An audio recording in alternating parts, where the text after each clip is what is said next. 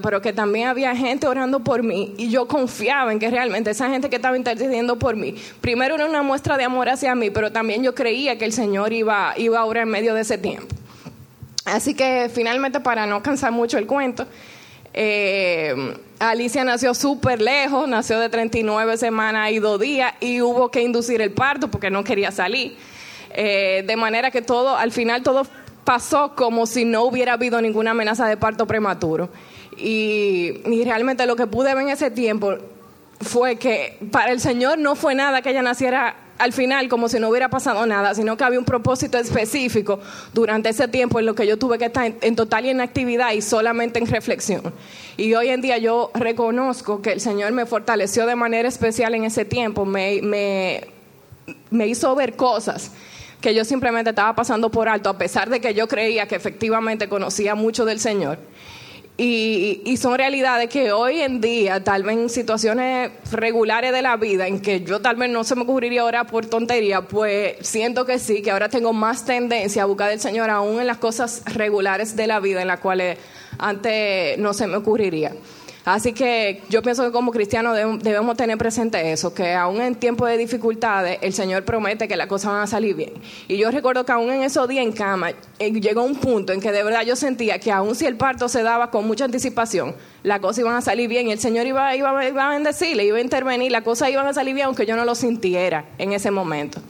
Así que nada, que el Señor le bendiga, de verdad para mí es mucho gozo, es de mucho gozo recordar esta experiencia porque creo que es la experiencia en la cual realmente yo he sentido de, de manera especial y, muy cercana el amor y el abrazo de, nuestro Padre Celestial. Así que que el Señor le bendiga.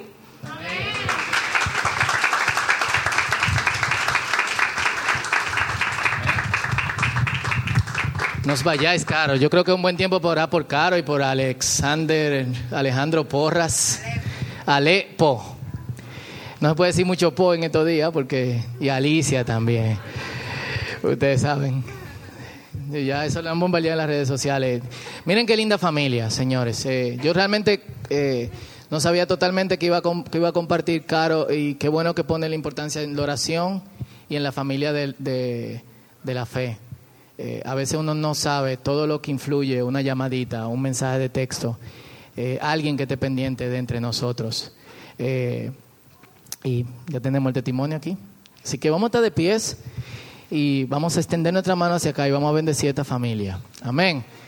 Que una de las primeras familias, ustedes fueron como la tercera pareja que yo casé, en un año que casé diez.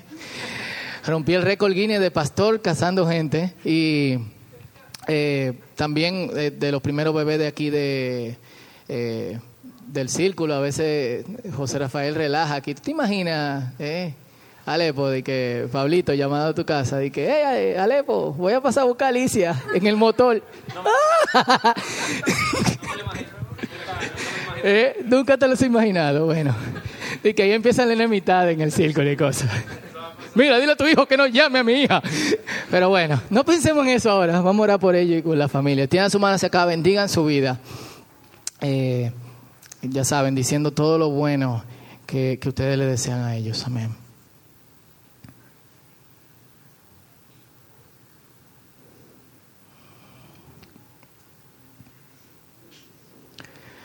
Gracias, Señor. Gracias por esta mañana y gracias, Señor, por, por el círculo y por el ambiente de comunidad que, que, se respira en este lugar, Padre Santo. Y pido por Alepo, por Caro, por Alicia, Señor. Gracias por esta bella familia, Señor.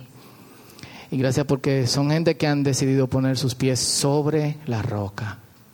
Y la roca eres tú. No son nuestras posesiones, no es nuestra estabilidad social o económica no es ni siquiera seguridad en el sentido físico, es que nosotros podamos plantarnos en que toda nuestra satisfacción y todo nuestro sentido de seguridad y de paz provenga de ti, Señor. Te pido que tú los bendigas, mucho más de lo que tú los has ido bendiciendo, Padre Santo, y que tú te sigas glorificando a ellos, Padre Santo. Tú sabes bien el propósito que tú tienes con su vida, tú sabes que son gente de ministerio también y yo te pido que cada día tú vayas aclarando más y más eh, qué cosas tú quieres que ellos vayan sirviendo, en qué cosas tú quieres que ellos vayan creciendo de acuerdo a los dones del Espíritu para tu vida, Señor. Pido también para que tú fortalezcas su relación de matrimonio cada vez más. Y que, Señor, ellos puedan ser ejemplo a otras parejas de amor y a otros padres de paternidad. En el nombre poderoso de Jesús. Amén. Dios le bendiga. Pueden sentarse, señores. Le bendiga Caro, Alepo. Y quiero compartir con Gracias. Quiero compartir con ustedes un, algo corto. Creo que el testimonio eh, ha sido parte del mensaje.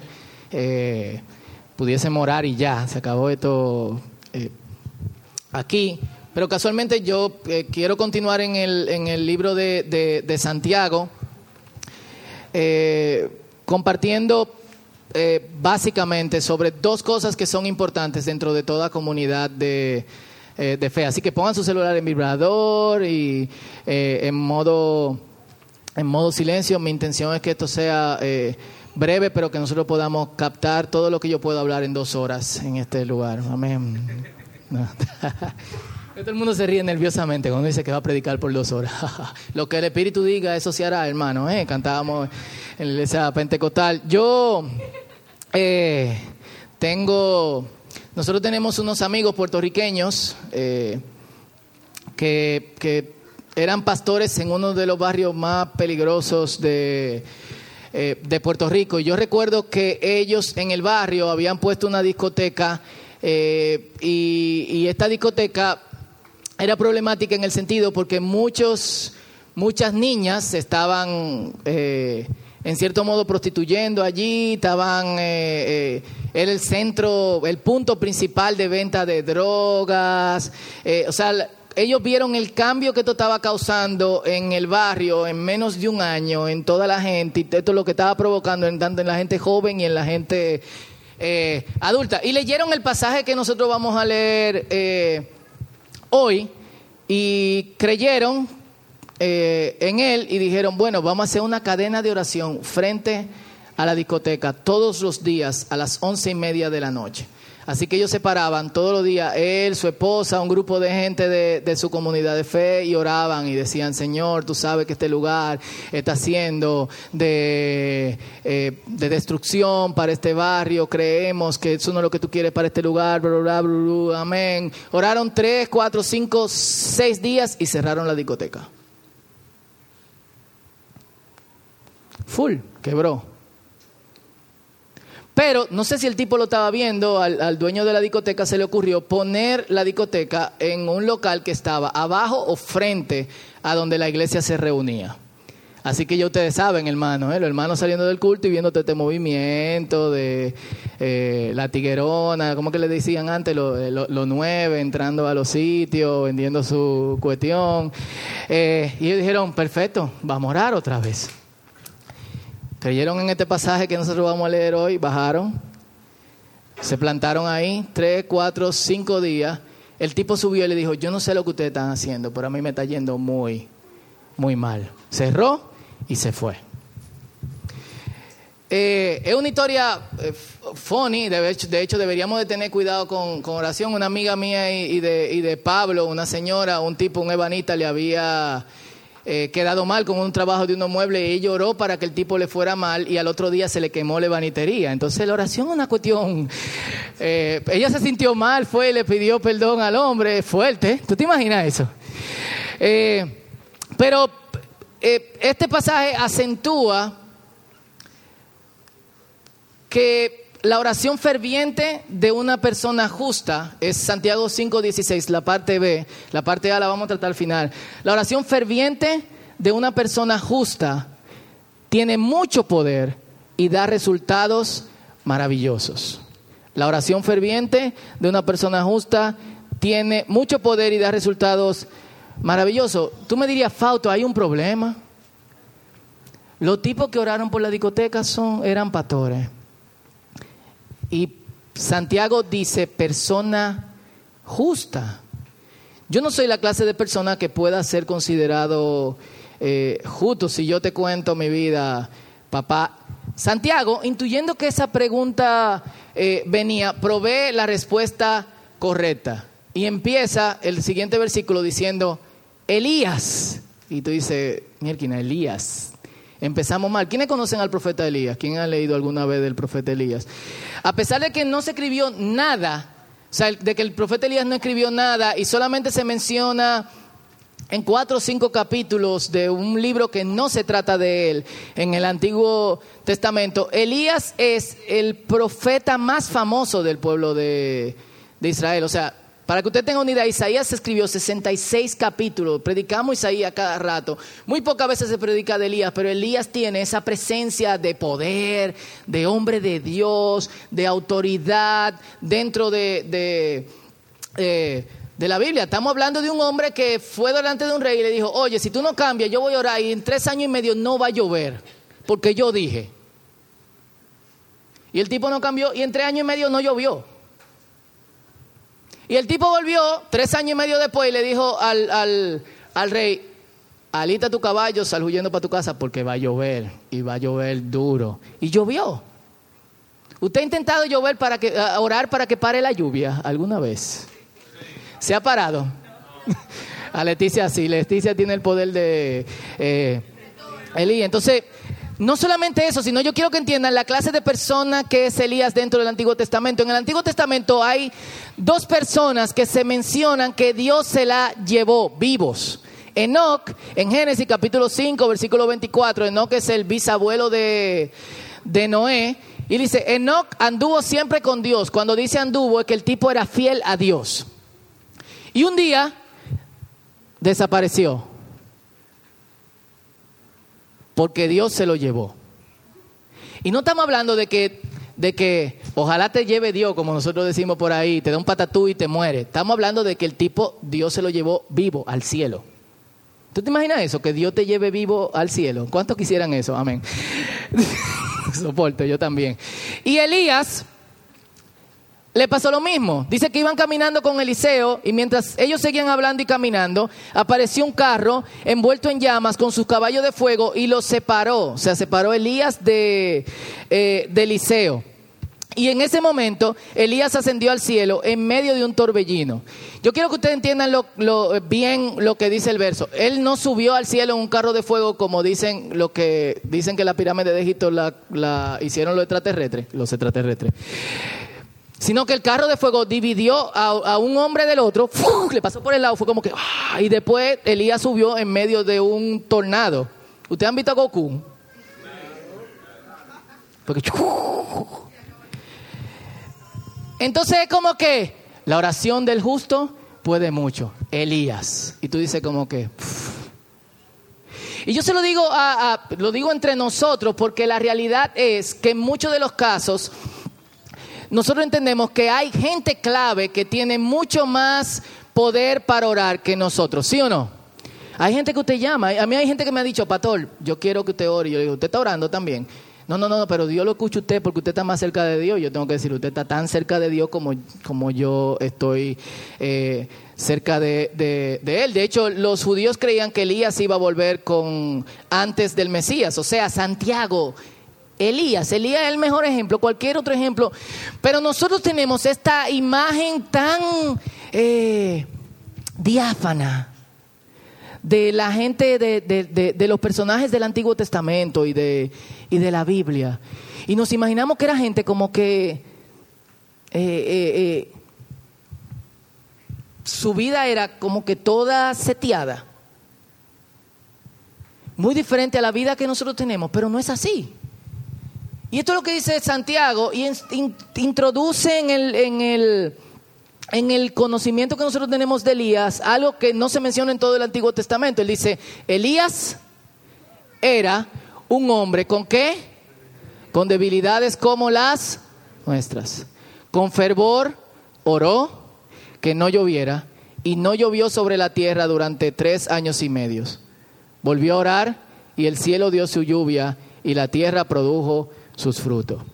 En la iglesia pentecostal donde yo crecí cantábamos, si empezamos a cantar, este lugar tiembla, si empezamos a orar, enseguida hablamos en lengua, Elías oró y el fuego bajó, oró, oró Josué y el sol se paró, si empezamos a cantar, le meten ese ritmo, eh. A veces yo oigo eso, esos mismos coros en Argentina es como tan sin el sentido de campo que nosotros tenemos. Como tan cuadrado. Perdón, perdón, perdón. Eh, pero yo quiero que ustedes se fijen en esta parte. O sea, Elías era un hombre con debilidades como las nuestras. Te pregunto, ¿cómo son tus debilidades? Oh, empiezo, empiezo. ¿Cuáles son tus debilidades? No me la digan, por favor. ¿Eh? Fuertes. ¿Cuáles son tus debilidades? Piénsalo, no me lo diga, por favor. Eso viene ahora. O sea, piensa por un minuto todo lo falible que nosotros somos. Y parece contradictorio porque dice la oración del justo. El justo tiene debilidades. Sí. Tenemos que cambiar esa definición que nosotros tenemos del justo como la persona que no rompe un plato. Eh, justo es, en el sentido bíblico, aquel que tiene un corazón solo para Dios. Y cuando digo corazón, no es nuestros sentimientos, nuestras emociones, es un solo pensamiento para Dios. En la Biblia el corazón no es solamente con lo que tú sientes, sino que también es con lo que tú piensas. Y aquel que tiene un solo corazón para Dios, a pesar de sus limitaciones o de las limitaciones que la carne nos pone. El justo es la persona que sabiendo cuáles son sus debilidades, lucha con ellas y no se recuesta de ellas, sino que tiende constantemente al lado de Dios. En ese sentido, Elías le predicó esto mismo al pueblo de Israel, se paró frente a ellos y yo, bueno, no sé si todos conocen la historia, pero para los que no lo conocen, se supone que el pueblo de Israel era el pueblo escogido de Dios. Y ellos se habían tendido a otros dioses. Baal y su esposa Acera. Ambos cultos eran cultos enfocados en profundamente enfocados en la parte sexual. O sea, cuando tú ibas a un templo de acera, tú dabas una ofrenda y la sacerdotisa tenía sexo contigo. Qué religión, ¿eh? Y, y años después, cuando, cuando limpiaron el templo, dice que los levitas, porque habían abandonado el templo y habían puesto toda clase de basura, los levitas tenían que caminar por encima de la basura y duraron dos o tres semanas limpiando el templo.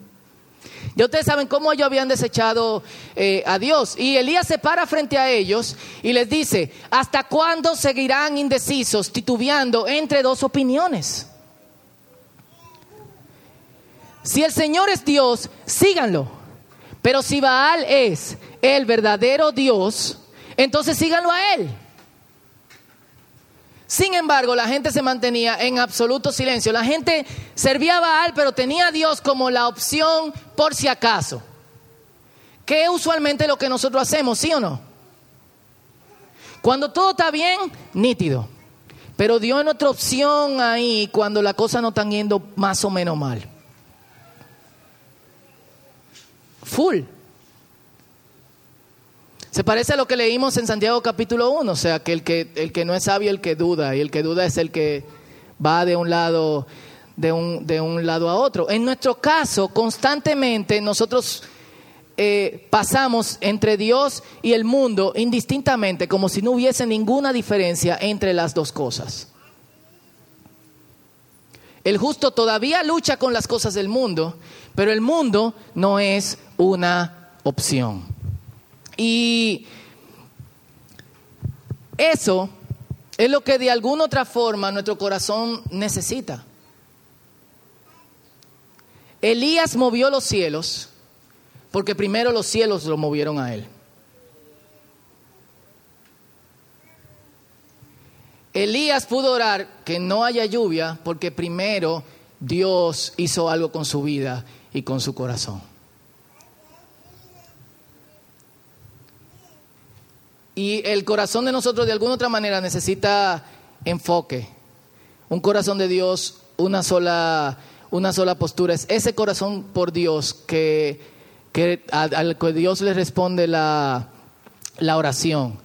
Y la oración nos bendice, la oración afirma nuestra fe, la respuesta de la oración hace que crezca nuestra fe, la respuesta de la oración nos hace ser agradecidos. Y ¿Para qué nos sirve la oración? Eh, porque obviamente tenemos que aterrizar esto y hacer que de alguna otra manera tengamos cosas prácticas. ¿Quiénes no quieren claridad en su vida? ¿Quiénes no tienen problema? Levante la mano los que no tienen problema aquí. Tienen su vida resuelta. los niños, realmente. Eh, entonces nosotros sí necesitamos la oración. Un problema de trabajo, un problema de clase, un problema en la calle, un problema familiar, un eh, problema económico. Todas esas cosas son las cosas que constantemente deben llevarnos a nuestras rodillas. Pero esas rodillas no deben de doblarse únicamente en ese momento, sino que de alguna otra manera esas rodillas tienen que empezar a doblarse justo antes de que esas cosas lleguen a nuestra vida. Y es en medio del tiempo con Dios. A veces ni siquiera, no te invente cosas que pedir si no tiene nada que pedir. A veces es simplemente estar delante de la presencia de Dios. Y eso nos expone a la presencia y a la voluntad de Dios de tal manera que cuando tú tienes que orar por tu problema específico, Dios te da claridad, incluso sobre lo que tú tienes que orar. Yo no sé si a ustedes le ha pasado, pero a mí sí me ha pasado. Entonces no venimos a la oración como la cosa que usamos, como lo que rompemos en caso de emergencia, sino que venimos a la oración como el acceso constante que tenemos con Dios, un Dios que sabemos que no necesitamos hacer un intercambio con Él. Que no necesitamos decirle, te damos esto y yo te doy lo otro, sino un Dios que sabemos y al que hemos estado expuestos a su presencia constantemente. Y ¿Dónde nosotros encontramos un ambiente donde podamos transformarnos en esa clase de personas, en los justos? Santiago nos da, de hecho, al principio del pasaje, la clave en esta parte. Y dice, 5.16, esa es la parte antes de, de Elías, dice, confiésense los pecados unos a otros. Oren los unos por los otros para que sean sanados. Lo repito, confiésense los pecados unos a otros y oren los unos por los otros para que sean sanados. ¿Quiénes usan la confesión en su vida? A otro creyente. Levanten la mano. Es muy poco, ¿eh? eh ¿Por qué? ¿Por qué no confesamos?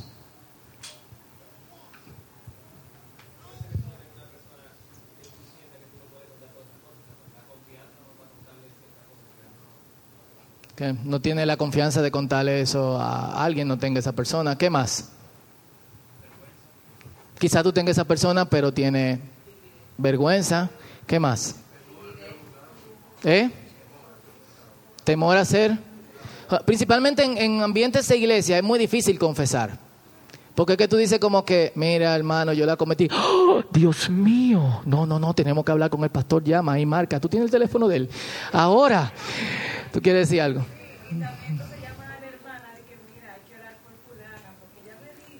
Sí. Eh, sí, de hecho, eh, hay un oculto de oración que se transforma en un oculto de chismes. Una hermana le cuenta a otra hermana lo que le pasó y entonces hermana en el culto de oración, todo el mundo agarrado en la mano dice, vamos a orar por la hermana Ramonita eh, ay, la hermana Ramonita tiene mucho problema porque ella le gusta otro hombre que no es su esposo. Yo quiero que ustedes sepan. Es verdad. Y tú no se lo has dicho a nadie, que habla con el pastor. No, no, no, no, no. Vamos a orar por ella, de verdad, pero mira, el otro día me dijo Pedrita que la vio pasando por el callejón y no sé quién. Entonces como que demasiado, eh, demasiado detalle. A veces a mí me tocaba estar en la oficina de, una congregación donde yo eh, servía como, como presidente de, de, jóvenes y a veces salía como en esos medios de culto de oración, abría la puerta y lo que oía era como que nadie puede saber que yo estoy aquí. Nadie. Señor, por favor. No, ahora. Eh, pero es precisamente aquí que tiene que existir el ambiente para la confesión. Y nosotros tenemos que de alguna otra manera crearlo. Ahora bien, ¿cómo es esa confesión? Primero es ser humilde y honesto con respecto a nuestro pecado. Segundo, no es un recuento público de los detalles del acto. una de las cosas que nosotros tenemos que tomar en cuenta es que tú detallar específicamente cómo fue que tú te diste un estrellón en la fe es la causa más grande de morbo entre creyentes. Yo vengo de la clase con los muchachos que se van a bautizar y le contaba, y creo que lo he contado aquí otras veces, de cómo la gente cuenta los testimonios. O sea, tú te acuerdas de los testimonios, de lo que la gente hizo antes, pero tú no te acuerdas de cómo esa persona está viviendo ahora.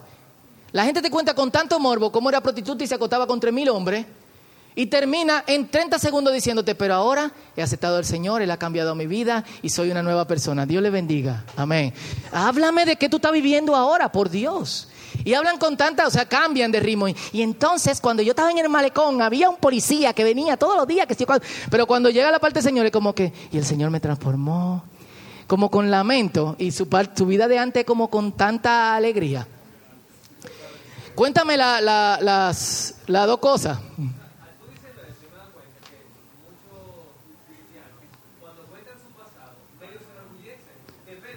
Uh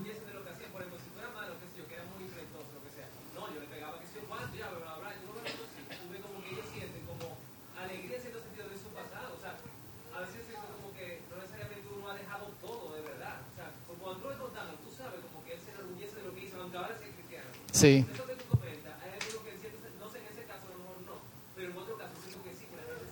Sí, o sea, lo que Alepo está diciendo es, hay mucha gente que se nota que tiene mucho alegría de cómo vivían antes. Obviamente no todo el mundo eh, es así y tú puedes notar en muchas personas el cambio que el Señor ha hecho en, en su vida, pero en mucha gente más, y son itinerantes contando su testimonio, pero es más lo que, lo que, había, lo que había antes. La confesión no es eh, contame tu testimonio, sino decirme, caí, caí en esto, y yo quiero, me arrepentí, yo quiero que tú ores por mí, y yo quiero que tú te camine conmigo en esto. No es una forma de revivirlo recontándolo, es solamente el humilde reconocimiento de que se ha pecado, se regresión por el pecado, pero gozo, porque tú soltaste eso. Y para nosotros como creyentes, la confesión es la oportunidad de restaurar al hermano. Yo no puedo restaurarte si yo no sé cómo tú estás viviendo, ni qué está pasando en tu vida. No podemos de alguna otra forma trabajar contigo si no sabemos qué realmente es con lo que tú estás luchando. En, mi vida personal, yo tengo, y muchos lo saben aquí, yo tengo tres personas a la que yo le he dado permiso de hacerme preguntas fuertes y a la que yo le cuento cualquier cosa. Y es lo que me ha ayudado a mí, de alguna otra manera, a sacar todos los vampiros y los pájaros raros que tengo o tenía dentro de mi corazón. Y esas personas saben dónde ir cuando yo, le, cuando yo vengo donde ellos y le digo, me siento así, así, así, así, así, y me preguntan, ¿qué pasa con esto? ¿Tú has vuelto a caer en esto? tú has hecho lo otro. Es fuerte, porque si tú realmente ya has sido restaurado, no te gusta que alguien como que presione la llaga y te diga, tú volviste a hacer esto, oh no, ya yo cambié. Ah". Pero es, es, lo que realmente trae eh, restauración. Y por último, confesión mutua lleva a oración mutua. Entonces tenemos la oportunidad como creyentes de traer un pedacito del reino de Dios aquí eh, a la tierra entre nosotros con oración y con confesión. La confesión es lo que nos da la pauta para transformarnos en personas justas. Y yo quiero aclarar algo eh, por ahí. ¿Ustedes han oído y se le ha quiénes le han dado tratado aquí alguna vez en su vida? Eh, y todo trae, el 50% de los tratados tienen este versículo que dice, no hay justo, ni siquiera uno. Todos pecaron. Eh, y tú dices, ven acá, entonces, ¿cómo que la oración del justo si no hay justo? El pasaje que está hablando en la Biblia específicamente, aunque todito nosotros venimos de ese momento de, pecado y de no vivir en justicia, es una cuestión específica. El profeta está buscando entre el pueblo quiénes son los que agradan a Dios y se da cuenta que no hay nadie.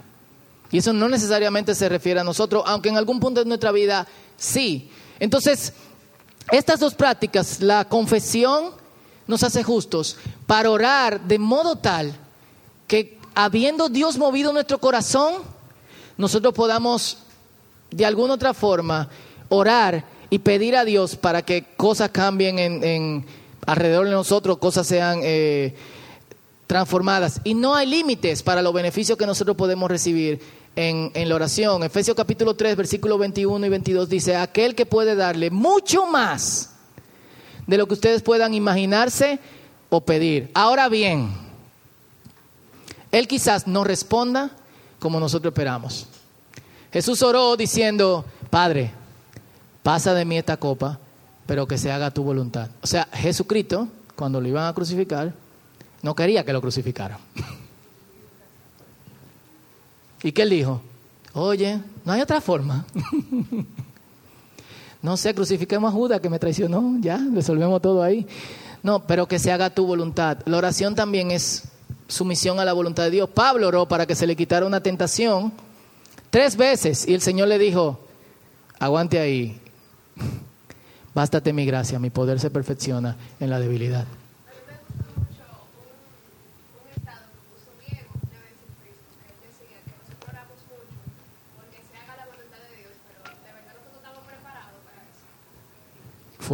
Dice ella que le gustó mucho un estado que puso Diego en, Facebook o en Twitter. Las redes sociales sirven para algo a veces. Eh, donde dice, nos gusta mucho orar por la voluntad de Dios, pero nos gustaría que se haga la voluntad de Dios. Muchas veces la voluntad de Dios es primero nuestra limpieza personal. Por eso siempre la confesión viene, eh, viene, viene primero. Y si somos gente que necesitamos la oración, ¿quién necesita la oración en su vida? ¿Y quién no quiere que cuando ore Dios le responda? Entonces tenemos que ser esas personas que de alguna otra forma sacan el pecado a la luz con el fin de que ese pecado sea restaurado y de que de alguna otra manera nosotros seamos transformados. Amén. Así que vamos a estar de pies.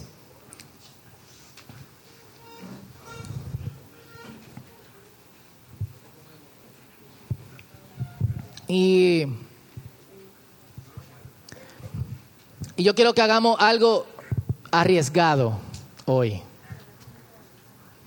Así que vamos a necesitar valor de Dios. Full. ¿Están listos? Venga. Listo.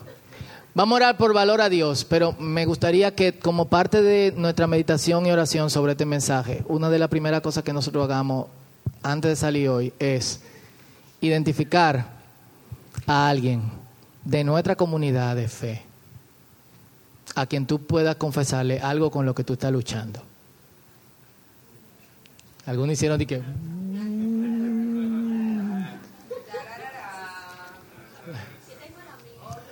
Porque tenemos que llevar esto a lo práctico, señores. Cool.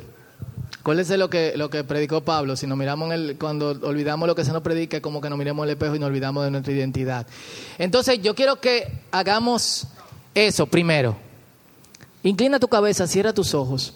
Y si tú eres de otra comunidad de fe, como hay gente que nos visita en esta mañana, piensa en alguien de tu comunidad de fe, de tu congregación. Pero si tú eres del círculo, alguien del círculo.